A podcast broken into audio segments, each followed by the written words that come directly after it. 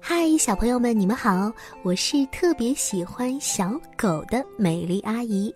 小朋友们，你们会喜欢小狗吗？当然啦，如果你看到再喜欢的小狗，都不能轻易的伸手去摸哦，因为那是一件很危险的事情。今天呢，美丽阿姨要告诉大家一个关于警犬的故事。警犬是受过特殊训练的狗狗，它们呢都是很聪明的。比如，他们知道不可以躲在微波炉里玩耍，也不能玩火柴，不能随便吃别人给的药，也不能随便往耳朵里塞东西，不能随便搭坐陌生人的车。看电视的时候也不能离得太近，不能吃过期的食品。哦，对了，要提醒小朋友的是，小狗对吃的东西可是很在意的哦，就像你们一个个小馋猫一样。在小狗吃东西的时候，可千万千万不要去打扰它们呢。一起来听今晚的故事：警官巴克尔和警犬格瑞亚。在纳威尔镇，要问谁对安全提示这件事情知道的最多，那就要数巴克尔警官了。巴克尔警官办公桌旁的墙上满满的贴上了小贴士。比如说，手上拿着剪刀时不要乱跑，不要在排水沟里游泳，不要边喝饮料边开车，看电视的时候千万别离得太近。每次当他想出一条新的提示，就会把它钉在自己的公告板上。每一次贴提示条的时候，他都站在了旋转椅上。不过这一次的运气可没有那么好。他一不小心就从椅子上摔落下来，哎呀，跌得别提多疼了。不过这一次他又有了新的安全提示了，那么就是千万别站在旋转椅上。这一次，巴克尔警官去纳威尔学校和同学们分享他的安全提示，可是小朋友们在底下七嘴八舌，好像没有一个人在听。有的时候。还有人在打呼噜。巴克尔警官一番演讲过后，学校里一切还是老样子。校长陶佩尔夫人正站在旋转椅上，从墙上取下来欢迎横幅。这个时候，巴克尔警官对他喊道：“嘿，我说，千万别站在旋转椅上。”可是陶佩尔夫人并没有听见。后来有一天。纳维尔警局买了一条警犬，名字叫做葛瑞亚，也就是咱们今天故事里的小主人翁。每当巴克尔警官要去学校发表安全演讲的时候，葛瑞亚就会跟着一起去。巴克尔警官宣布：“嘿，孩子们，这是我的伙伴，他的名字叫做葛瑞亚。葛瑞亚会听我的命令。葛瑞亚，坐下。”一番命令之后，格瑞亚果真就做好了。巴克尔警官发布安全提示：第一条，系好你的鞋带。孩子们坐直身子，盯着台上。原来，调皮的格瑞亚站起身子，在模仿巴克尔警官。巴克尔警官立刻扭过头来，看看格瑞亚是不是在坐着专心听讲。嗯，扭过头的一瞬间，小狗表现的的确不错。接下来要说一说安全提示的第二条了。地上撒了东西，一定要马上擦干净，免得让别人滑倒。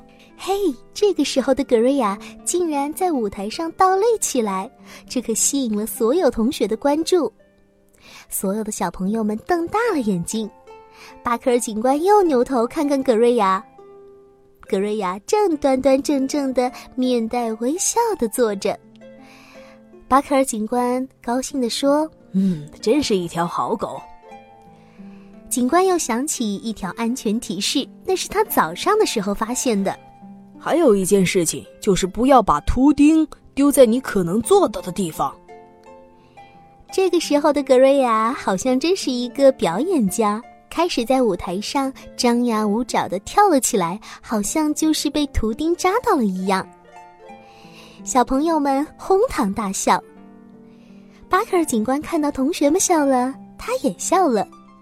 他表情生动地发布了后面所有的安全提示，孩子们又是拍手又是欢呼，有些人都笑出了眼泪来。巴克尔警官很惊讶，他从来没有想过安全提示也可以这么好玩。在这场安全演讲过后，学校里再也没有发生一起安全事故了。第二天，警察局收到了一个巨大的信封，里面塞满了纳威尔学校的学生们写来的感谢信，每封信上面都画着葛瑞亚。巴克尔警官觉得这些话真是太有想象力了。小朋友在信件上是这么说的：“亲爱的葛瑞亚和巴克尔警官，谢谢你们到学校来，你们可真棒啊！你们的朋友乔治。”嘿，亲爱的格瑞亚，还有巴克尔警官，谢谢你给我们讲的安全提示。希望很快再见到你们。到的信件上可以看出来，他们是真心欢迎他们再去学校的。不过，巴克尔警官最喜欢的一封信是写在一张五角星形的纸上，上面写着：“您和格瑞亚是最佳拍档，你们的朋友克莱尔。”顺便告诉你们哦，我总是戴着一顶安全帽，嘿嘿。安全提示第七条，吼吼。巴克尔警官刚把克莱尔的信钉在了公告板上，桌上的电话铃就响了起来。小学、中学还有幼儿园接连打电话来，邀请他去进行安全演讲。他们说。嘿，巴克尔警官，我们的学生都很想听您的安全提示。哦，对了，一定要带着您的那条警犬一起来啊！巴克尔警官在三百一十三所学校发布过他的安全提示。他和格瑞亚去的每一个地方，孩子们都听得很认真。每次演讲之后，巴克尔警官都会带格瑞亚出去买冰淇淋。现在，巴克尔警官觉得有一个亲密的伙伴，感觉真的不错。直到有一天，一个电视新闻栏目组录制了巴克尔警官在州立学院礼堂的演讲。千万不要在雷雨时下水游泳，谢谢。当巴克尔警官发布完第九十九条安全提示之后，学生们都跳了起来，鼓掌喝彩。呵，太棒了，太棒了！巴克尔警官鞠躬谢幕，一次又一次。当天晚上，巴克尔警官在十点钟的新闻节目里看到了自己，当然啦，也看到了电视里的那个活泼爱表演的格瑞亚。第二天，纳维尔学校的校长打电话到警察局：“嘿，早上好，巴克尔警官，今天轮到我们学校听您的安全演讲了。”可是这个时候，巴克尔警官皱起眉头：“哦，不，我拒绝。”我再也不发表安全演讲了，反正没有一个人在看我。陶佩尔夫人说：“呃，是这样啊，那那格瑞亚怎么样？他能来吗？”于是警察局另外派人开车送格瑞亚来到学校里。格瑞亚坐在舞台上，看上去很孤单。后来他睡着了，当然啦，下面的小听众们也一样都睡着了。